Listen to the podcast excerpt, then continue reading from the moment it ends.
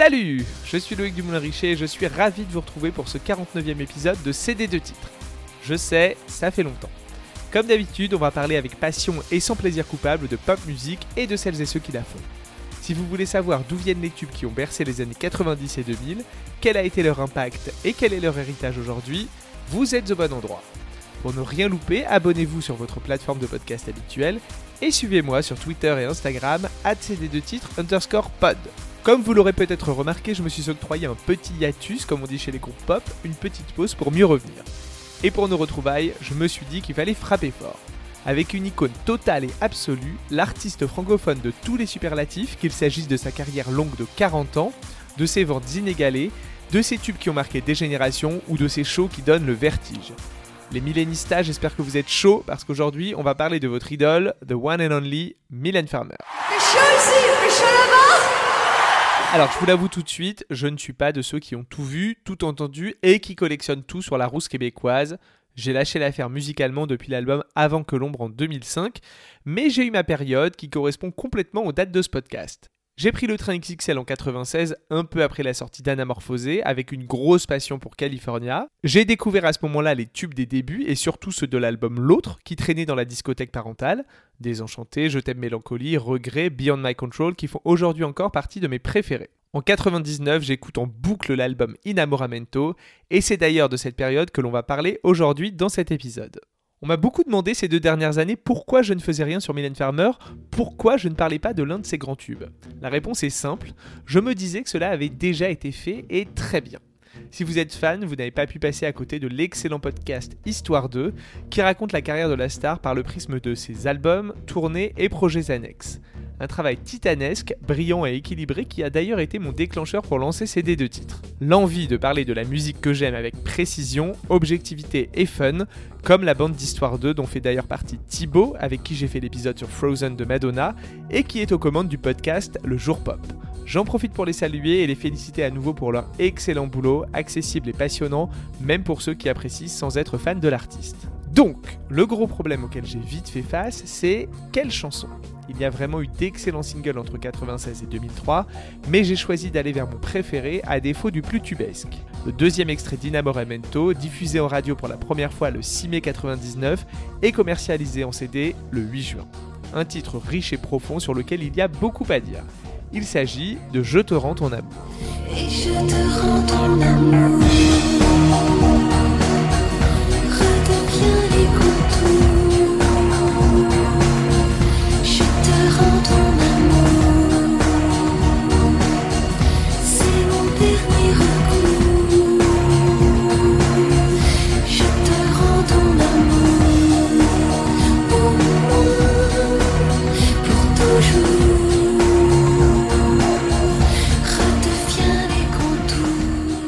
J'avoue que c'est assez gratifiant de préparer un épisode sur Mylène Farmer tant il y a d'archives à disposition grâce aux fans hyper investis qui ont consciencieusement compilé l'intégralité de ce qui se rapporte à l'idole dans les médias. Revenons un peu en arrière. Nous sommes en janvier 1999.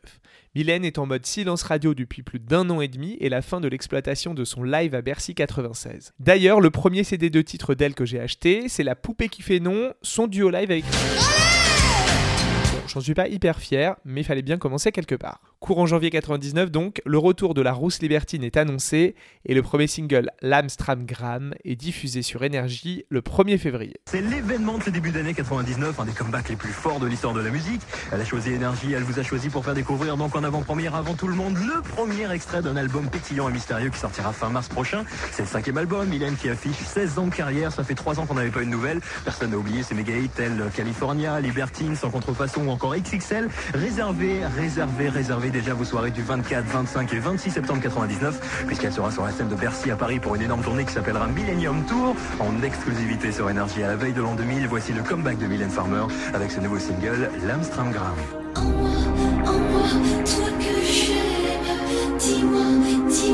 quand ça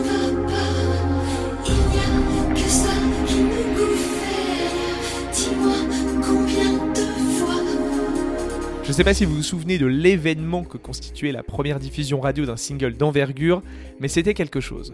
Moi j'attendais toujours ceux de Madonna, collé à ma chaîne IFI, le doigt sur le bouton record du lecteur cassette. Autre temps, autre stratégie, il faudra attendre plus d'un mois, le 9 mars, pour que le single soit commercialisé. Vous vous en doutez, je suis bien évidemment allé l'acheter. Avec les paroles imprimées au dos de la pochette cartonnée et l'instru en face B, ça chante à tue-tête. Un texte plein de double sens et de jeux de mots plutôt inspirés sur les choses du sexe. Après les sonorités plutôt rock d'Anamorphosé, le retour de Mylène se fait dans un registre plus dense, mais ce premier single n'est pas le carton attendu. Malgré une jolie deuxième place dans les charts à sa sortie, il dégringole rapidement et ne s'écoule finalement qu'à 130 000 exemplaires. Qu'importe, il réussit sa mission. Réveiller l'intérêt du grand public pour le cinquième album studio de la star, Inamoramento, qui sort le 7 avril 1999.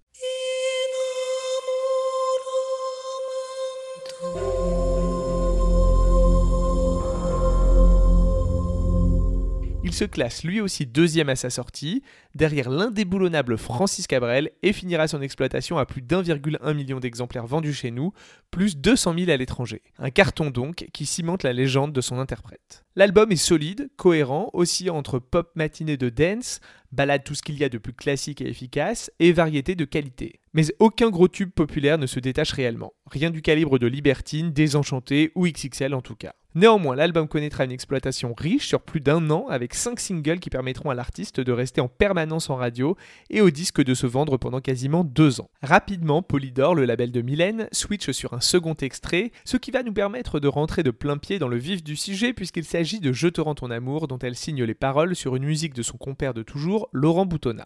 On ne va pas se mentir, ce mid-tempo sombre, assez intello et pas franchement joyeux n'avait clairement pas les qualités requises pour devenir le tube de l'été.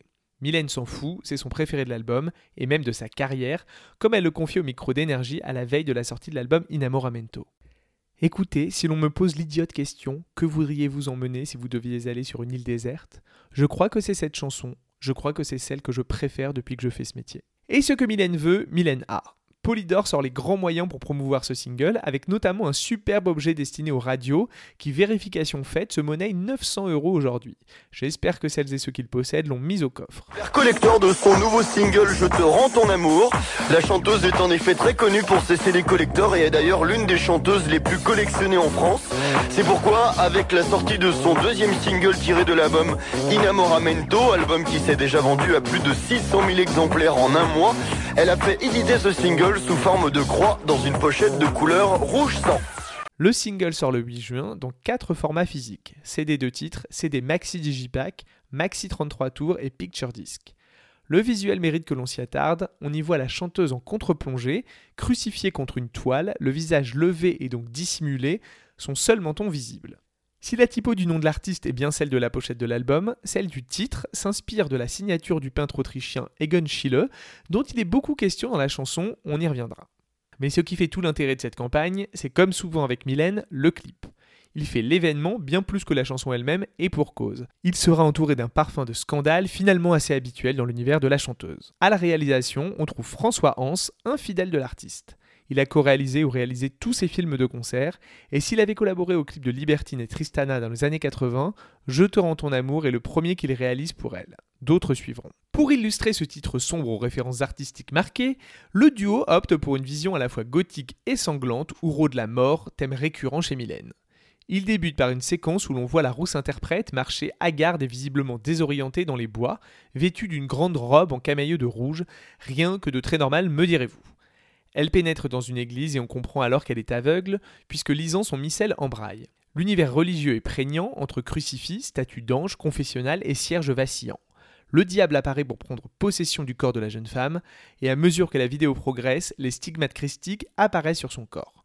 Le sang se répand dans l'église, les statues se brisent et elle finit par noyer dans le sang l'anneau qu'elle avait retiré de son doigt peu avant, symbole d'une libération atteinte dans la violence. On comprend alors que le diable s'est incarné dans le corps de la malheureuse et peut ainsi fuir l'église incognito. Ce sont ces images et le sang qui macule le corps de l'artiste qui valent au clip d'être passablement amputé sur M6. Suite à une recommandation de son comité de visionnage, la chaîne décide de n'en diffuser qu'une version écourtée en journée et intégrale à partir de minuit. Les autres chaînes musicales, elles, le passent normalement. On ne peut donc pas vraiment parler de censure, encore moins de la part du CSA comme on a pu le lire ici et là. C'est pourtant bien ce terme que l'équipe de l'artiste reprend lorsqu'elle décide en réaction de commercialiser le clip en cassette vidéo chez les marchands de journaux, accompagné d'un fascicule qui reprend de nombreuses photos du tournage et le scénario du clip. Pour 39 francs, les fans se ruent sur cet objet collector qui rappelle ce qu'avait fait Madonna avec le clip sulfureux de Justify My Love quelques années auparavant. Bien joué, ce sont 70 000 exemplaires qui s'écoulent, un chiffre énorme pour ce genre de format, et encore mieux joué, tous les bénéfices sont reversés au site d'action je vous ai retrouvé la pub télé de l'époque pour une full expérience 90s. Mylène Farmer. Je te rends ton amour. Je te rends ton amour, le clip interdit, est en version intégrale chez votre marchand de journaux. L'intégralité des bénéfices sera reversée au site Action pour la lutte contre le sida. Bon, maintenant on s'attaque à un gros morceau, l'explication de texte. Je ressors ma trousse et mon classeur d'hypocagne et c'est parti. Farmer est connu pour ses paroles alambiquées, truffées de références culturelles variées, marquées par une atmosphère sombre, voire macabre, et des jeux de mots plus ou moins inspirés. À ce titre, Je te rends ton amour respecte admirablement le cahier des charges farmerien. La chanson se place d'emblée dans l'univers de l'art et plus précisément de la peinture dans une ambiance plutôt noire. La chanteuse dit s'extraire d'un cadre qui est suspendu exprimant l'enfermement dans lequel elle se trouve, prisonnière du regard des spectateurs qui la contemplent. Elle file la métaphore avec les termes toile, fibre, puis convoque deux grands artistes au style diamétralement opposé, Gauguin d'abord, connu pour ses représentations de femmes voluptueuses et ses couleurs chatoyantes. L'Autrichien Egon Schiele, ensuite, célèbre pour ses corps plus décharnés et anguleux. La main de la personne à laquelle s'adresse Mylène dans la chanson, je cite, choisit Gauguin, en opposition à sa propre représentation qu'elle semble plutôt assimiler à Gauguin. Un point amusant d'ailleurs, elle prononce Chile, ce qui est incorrect, mais il est vrai plus mélodieux. Elle fait explicitement référence dans le refrain à l'œuvre de Chile avec la femme nue debout, thématique maintes fois peinte par l'artiste.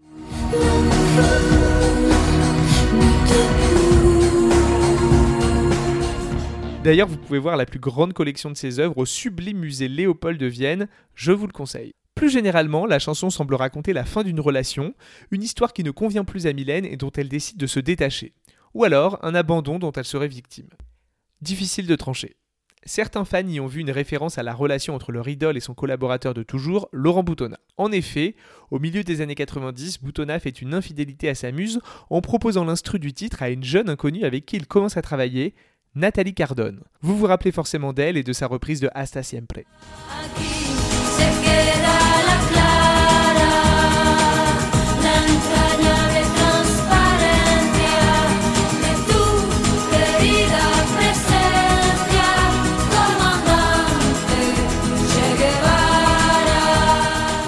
Finalement, Boutonna écrit d'autres titres pour sa nouvelle protégée et produit son album, mais Cardone ne garde pas l'instru qui est recyclé par et pour Mylène. La relation du duo mythique semble à ce moment-là se distendre, sans pour autant qu'il y ait de disputes, plutôt des envies d'autre chose ou une volonté d'émancipation. D'ailleurs, sur Inamoramento, Mylène signe 5 musiques elle-même, sans Boutonna, situation jusque-là inédite si l'on exclut un titre de l'album précédent, Anamorphosé. Alors, le duo connaît-il des tensions à cette période? Mylène s'adresse-t-elle à un amant anonyme ou à Dieu, comme pourrait le laisser penser le clip? Je crains de ne pas pouvoir vous donner de réponse définitive, malheureusement, mais c'est là toute la richesse de ce titre. Il est ouvert à l'interprétation. L'atmosphère pesante et menaçante du texte est évidemment renforcée par l'instrumental. Il s'ouvre sur un son de guitare trafiqué,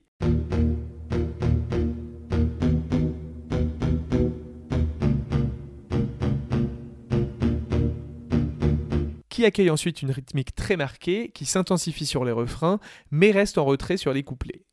C'est à partir du pont qu'une ligne de piano est ajoutée et que des riffs de guitares électriques s'invitent pour accompagner la chanson dans son climax.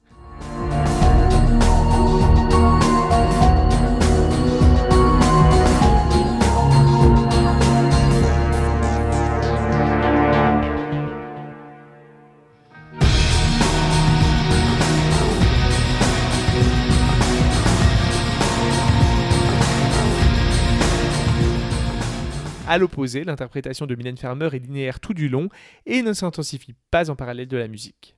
La version live de 2019, celle retravaillée par Olivier Schultes pour la résidence à la Défense Arena, fait la part belle aux guitares dès l'intro et ajoute trois petites notes de piano sur le refrain, ainsi que des sonorités électroniques sur l'outro.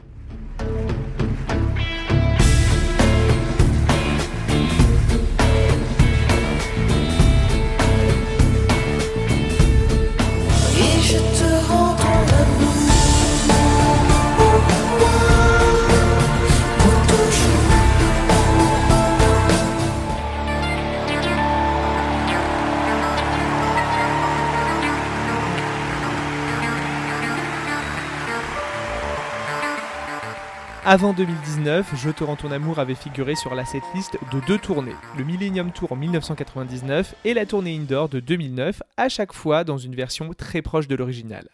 Il semblerait qu'elle était prévue pour la résidence avant que l'ombre à Bercy en 2006, mais qu'elle ait finalement été écartée. Vous remarquerez que le titre est donc chanté sur scène tous les 10 ans. Comme souvent avec Mylène Farmer, le titre est remixé pour sa sortie en single, cette fois-ci par Perky Park, mais je vous avoue que ces versions techno ne m'intéressent que très modérément, donc je passe. Une heure.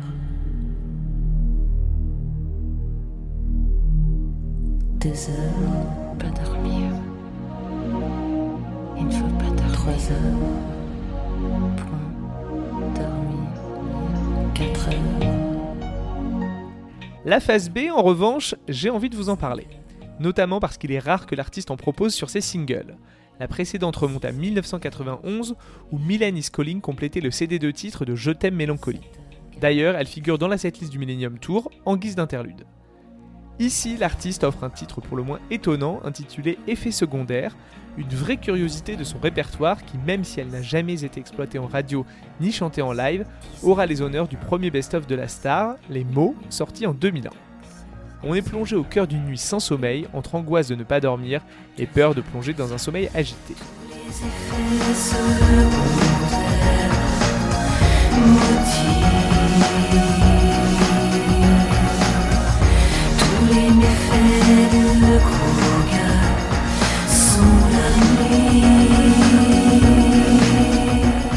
Sorte de cauchemar éveillé dans lequel elle fait référence à Freddy Krueger, le célèbre méchant des films d'horreur Les Griffes de la Nuit, quand elle dit Tous les méfaits de Krueger sont la nuit. Les couplets sont parlés dans une voix grave assez inhabituelle chez Mylène, mais loin d'être déplaisantes, tandis que les refrains sont chantés.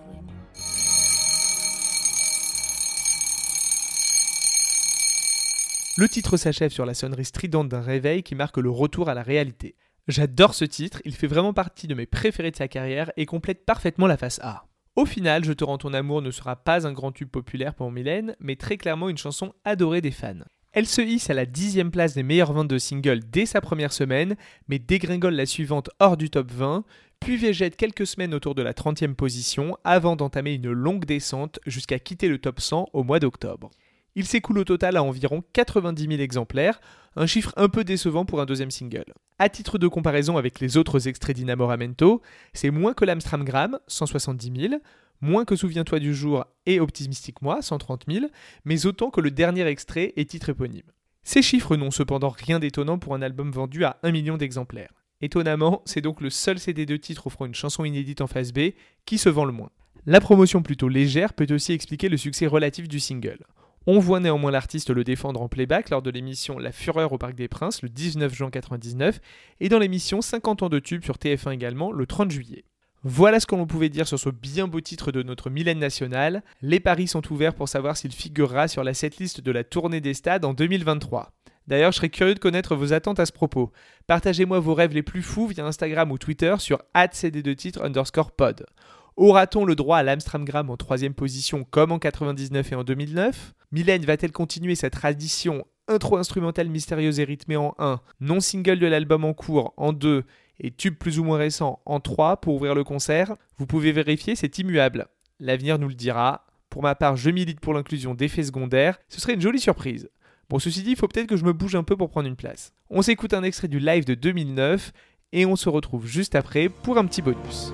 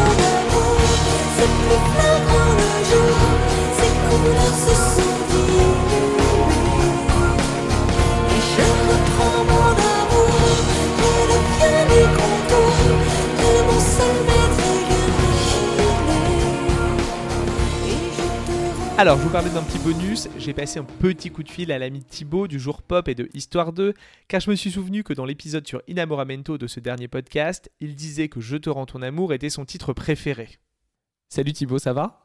Bonjour Loïc, très bien et toi? Bah oui, merci beaucoup de prendre un petit peu de temps pour euh, me raconter ton expérience autour de cette chanson de Mylène Farmer. Forcément, j'ai beaucoup parlé déjà de Histoire 2, le podcast que tu as fait avec tes acolytes sur Mylène Farmer. Et je voulais savoir, moi, je- il me semble me souvenir dans l'épisode que tu racontes que tu étais très jeune à cette époque. Et est-ce que c'était ta première fois avec Mylène Farmer? Alors oui, j'étais jeune, j'avais euh, j'avais 9 ans quand euh, J'étais en ton amour est sorti. Et euh, oui, on peut dire que c'était ma première fois, parce que bon, j'avais euh, euh, à 9 ans, je savais qu'elle existait, tu vois ce que je veux dire? Enfin, Ouais. je- elle était dans, dans, dans l'imaginaire euh, déjà de, de l'enfant que j'étais. Je m'étais pas plus intéressé que ça. Et c'est vrai que euh, moi, je me souviens l'Amstramgram euh, tournait beaucoup euh, déjà au printemps 99 et euh, m'avait un peu accroché. Mais c'est vrai que là où j'ai vraiment euh, eu le déclic Farmer, le déclic Farmer, si on peut dire, c'est quand j'ai vu le clip de Je te rends ton amour. C'était euh, c'était un matin sur M6. Alors je pense que j'ai pas vu la version Bah oui, t'étais beaucoup trop jeune. Bah oui, oui. Mais euh, visuellement, en tout cas, ça m'a ça m'a vachement marqué. Puis j'a- j'aime beaucoup la chanson aussi, évidemment. Et puis, comme, je t'avais dit, j'avais bien accroché à l'Amstramgram avant, euh, même si le clip m'avait un peu euh, effrayé. Je sais pas si tu le vois avec Ouais, ce ouais, clip où elle a sa, sa jumelle avec ces gros coups de langue énormes de 3 mètres qu'elle se donne. Mais bon, j'étais quand même intrigué. Puis tu vois, à 9 ans, on commence à sortir de l'enfance, tu vois, un peu euh, de, Oui, et puis on commence à se construire ses propres références, Ouais. avoir ses propres goûts et tout ça, ouais. Donc, euh, donc voilà, ça a été cette période un peu charnière. Et donc, euh, donc j'ai demandé l'album euh, Inamoramento. Et, euh, et après, euh, c'était parti. T'as pas acheté le CD de titre? Non, je l'ai acheté après. J'ai pris l'album directement. Et du coup, effet secondaire, la phase B, enfin la, phase, la piste 2, du coup, euh, bah, je l'ai découverte que euh, deux ans plus tard dans le Best of Les Mots. Et ouais, bah, j'étais passé totalement à côté parce que bah, j'avais pas le CD de titre. Et euh, je crois me souvenir que tu euh, as vu Mylène Farmer en tournée pour le Millennium Tour. Et ouais, bah ouais, du coup, elle est passée en décembre 99, le 13 décembre 99 à Bercy. Et ça a été un de mes premiers concerts. Ça a été mon, mon deuxième concert, en fait, parce que le premier que j'avais vu, c'était Johnny au Stade de France, un Ah an ouais, avant. carrément. Donc, euh, ouais, autant te dire que bah, à 8 ans, j'ai vu Johnny sortir, descendre d'un hélicoptère sur le toit du Stade de France. Et euh, en 99, je vois, euh, à 9 ans, je vois Mylène Farmer sortir de la tête d'une statue de 8 mètres de haut. Euh, autant te dire, pour moi, c'était ça, en fait, un concert. Bien sûr, ça t'a mis un- un- la barre très très haute, quoi. En fait, pour moi, la référence des concerts, c'était ça. Et évidemment, enfin, quand je l'ai vu sortir cette tête de statue, tu te dis, euh, elle est au-dessus des autres, littéralement. Dans elle vole au-dessus de tout le monde. euh, elle vole au-dessus de tout le monde. Et ça reste un souvenir euh, hyper, hyper fort. Euh, elle a chanté Je te rends ton amour, évidemment. Elle a chanté beaucoup d'autres chansons qui étaient, c'était une setlist euh, un peu obscure, si je puis dire, Ouais. euh, parce qu'elle chantait pas mal de phases B, elle chantait des, des titres moins connus. Euh, mais euh, ça m'a totalement embarqué. Alors, dis, j'ai eu le déclic Farmer et après, j'étais dans le train Farmer, quoi. Oui, t'as t'as- t'as pu lâcher l'affaire là depuis. Eh ben non, parce qu'après, je suis allé la voir euh, à chaque fois. Donc, euh, si Je te rends ton amour, je l'ai, du coup, je l'ai vu euh, trois fois sur scène. Alors, c'est laquelle ta version préférée? Je crois que c'est la dernière. Je crois que c'est, je trouve que c'était un peu mieux à chaque fois. Je crois que les, peut-être les gros fans purs et durs, j'en fais partie, hein, mais vont te dire non, la première a été quand même marquante, mais je trouve que musicalement et visuellement, ça a été toujours un peu plus euh, poussé à chaque fois. Et, euh, et la dernière, je la trouve, euh, assez captivante, surtout dans le, tableau dans lequel elle, était. C'est un tableau très dark qui assombrissait le concert à chaque fois. Puis elle était assise voilà, sur, ce, trône à tête de, chien loup, cette, lumière rouge qui englobait toute la salle, et puis cet, écran cette tête hyper inquiétante qui, qui l'a surplombé. C'était très fort. En tout cas, j'en garde un, un très bon souvenir. Ouais, c'est vrai que la- cette dernière version, elle est super. Moi, une- je, me, je me suis toujours dit que la version du Millennium Tour, en fait, en CD, on a vraiment l'impression d'entendre la version studio. Bah, globalement, euh, c'est vrai que le, le, le, le mixage, en tout cas, du, du Millennium Tour fait euh, polémique, en tout cas, euh, auprès des, auprès des fans. Il est peut-être trop aseptisé et sonne peut-être moins live. Ouais, c'est ça. Est-ce que tu confirmes qu'il y a eu beaucoup de réenregistrements après le, après le concert euh, en studio pour donner des versions un peu propres? Je ne me risquerai pas à dire ça. D'accord, je- l'ai entendu et lu plusieurs fois, donc c'est pour ça que je te pose la question. Mais euh, oui, il y a, il y a quelques. euh, je, je peux pas te l'affirmer euh, comme ça, euh, te dire euh, oui, ça a été le cas, mais c'est vrai qu'il y a certaines démonstrations de fans qui permettent de penser que certaines parties ont été réenregistrées. Oui. Je sais pas, je sais pas si tu te souviens de ça. J'ai un souvenir parce qu'au même moment à peu près que le, que le Millennium Tour, euh, le CD du Millennium Tour était sorti, l'album live de Zazie, euh, le Tour des Anges. Et je me souviens que sur le plateau de Canal+, elle avait sous-entendu que elle, il n'y avait pas de réenregistrement euh, justement du live, que c'était le live brut. Ah, est-ce que c'était, tu penses, en, en référence à. je crois, ouais. Je crois qu'il y avait parce qu'ils avaient parlé de Mylène Farmer avant. Faudrait que j'essaye de retrouver l'extrait, mais je me souviens qu'il y avait eu ce- ce- cette espèce de petit truc pour dire oui, bah nous au moins c'est du live quoi. C'est un, procès, en tout cas, qui est fait à Mylène Farmer depuis, euh, depuis son premier spectacle, parce que, en fait, son premier spectacle, elle avait euh, réalisé un film Ouais. Qui était notamment filmé euh, en dehors du, du live, si je puis dire. D'accord. Tu vois, ils avaient, euh, ils avaient filmé des répétitions, etc., dans des conditions live, mais sans public.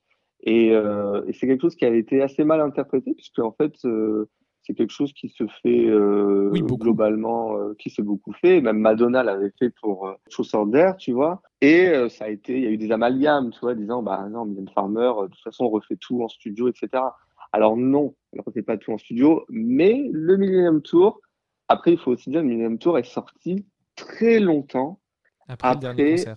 le- la captation, déjà. D'accord. Parce que euh, le concert a été capté en septembre 99 et il est sorti en décembre 2000. Donc, Ah ouais, ok. presque un an et demi après sa captation. Donc, bon, peut-être qu'il a été fait, refait, on ne sait pas trop. Hein. Ouais, et puis il y a ce euh, truc avec les pop stars, notamment tu parlais de Madonna, euh, pour préparer leur tournée, elles enregistrent en fait les versions des chansons qu'elles vont faire pendant le concert pour avoir des versions de travail en amont. D'ailleurs, euh, pour Madonna, elles ont quasiment toutes leaké euh, avant, enfin après les, après les tournées. Est-ce qu'on peut imaginer que Mylène Farmer c'était ça aussi? Euh, Farmer, en tout cas, oui, travaille sur des, sur des maquettes. Hein. C'est pas, c'est pas du playback. euh, mais par exemple, tu vois, si là, vraiment, je vais rentrer dans le dur, dur, dur des fans. Hein. Mais par exemple, sur, sur le DVD du Millennium Tour, c'était la- le premier DVD euh, qu'elle qu'elle faisait pour un, un de ses spectacles, euh, pensé comme tel, donc avec des bonus.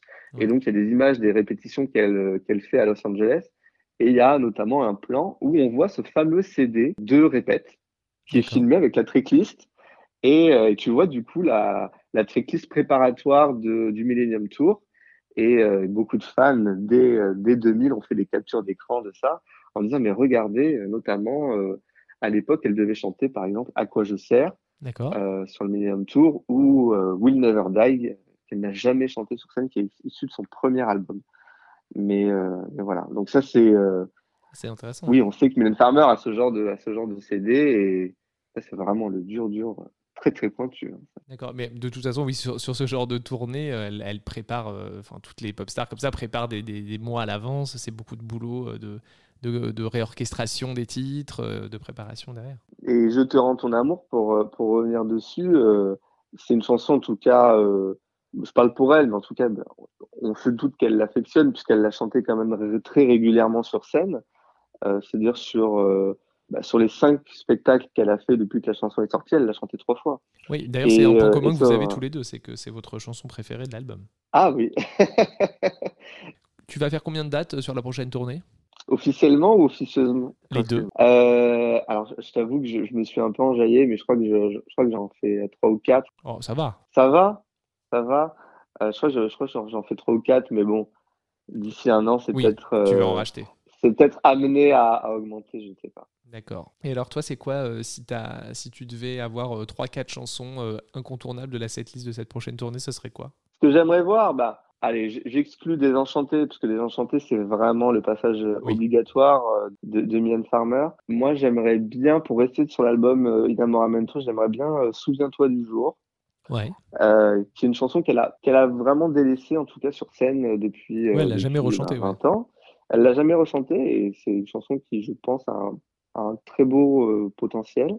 J'aimerais bien qu'elle refasse Regret, aussi. Ok. Très, euh, très jolie chanson, avec ou sans Jean-Louis Murat. À voir. Une troisième, une troisième. J'aimerais bien qu'elle fasse la chanson L'autre aussi. D'accord. Qu'elle a fait deux fois sur scène, qu'elle a plus chanté depuis, euh, depuis euh, 2006. C'est une très jolie chanson, dont elle a recité les paroles en, en clôture de, de son dernier film live. Euh, donc, euh, Ah, tu penses que c'est un lien avec la prochaine tournée?